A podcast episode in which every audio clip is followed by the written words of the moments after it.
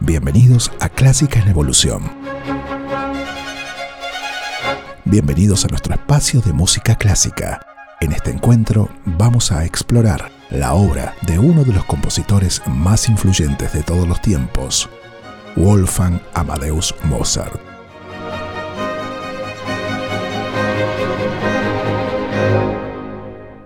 Hola, mi nombre es Rubén Ferrero. En esta oportunidad les estoy presentando la apertura de un nuevo espacio dedicado a la música clásica. Desde un ambiente cotidiano donde me permito ofrecerles versiones tradicionales y no tanto, seleccionando agrupaciones tanto como en los instrumentos. Es decir, una diversidad sonora fuera de lo tradicional, respetando obviamente la esencia del compositor.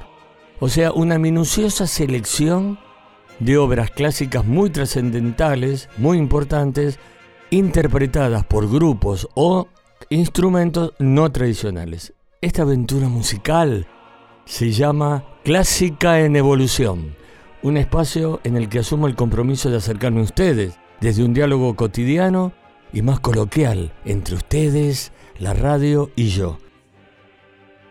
Quiero regalarles singularidades y anécdotas de los genios y maestros, esos grandes de la música culta o erudita llamada música clásica, a los que vamos a ir viajando de a poco en estos conmovedores encuentros. En esta oportunidad ofreceremos un profile dedicado al genio de Salzburgo, Wolfgang Amadeus Mozart, y hoy, para dar comienzo a estas burbujeantes veladas, abordaremos la sonata en la mayor número 11 que es el 331, una de las sonatas más bellas, y escucharemos el último movimiento de esta sonata, la gran y conocida llamada Marcha Turca. Y les cuento una anécdota, ¿saben por qué la llamó así Mozart? Porque la idea era imitar el sonido de las bandas turcas de los genízaros, que eran aquellos soldados muy y mejor adiestrados y por lo tanto bien sanguinarios que defendían al sultán. La obra es interpretada en vivo por la orquesta barroco andino con instrumentos característicos y originales y espero que la disfruten.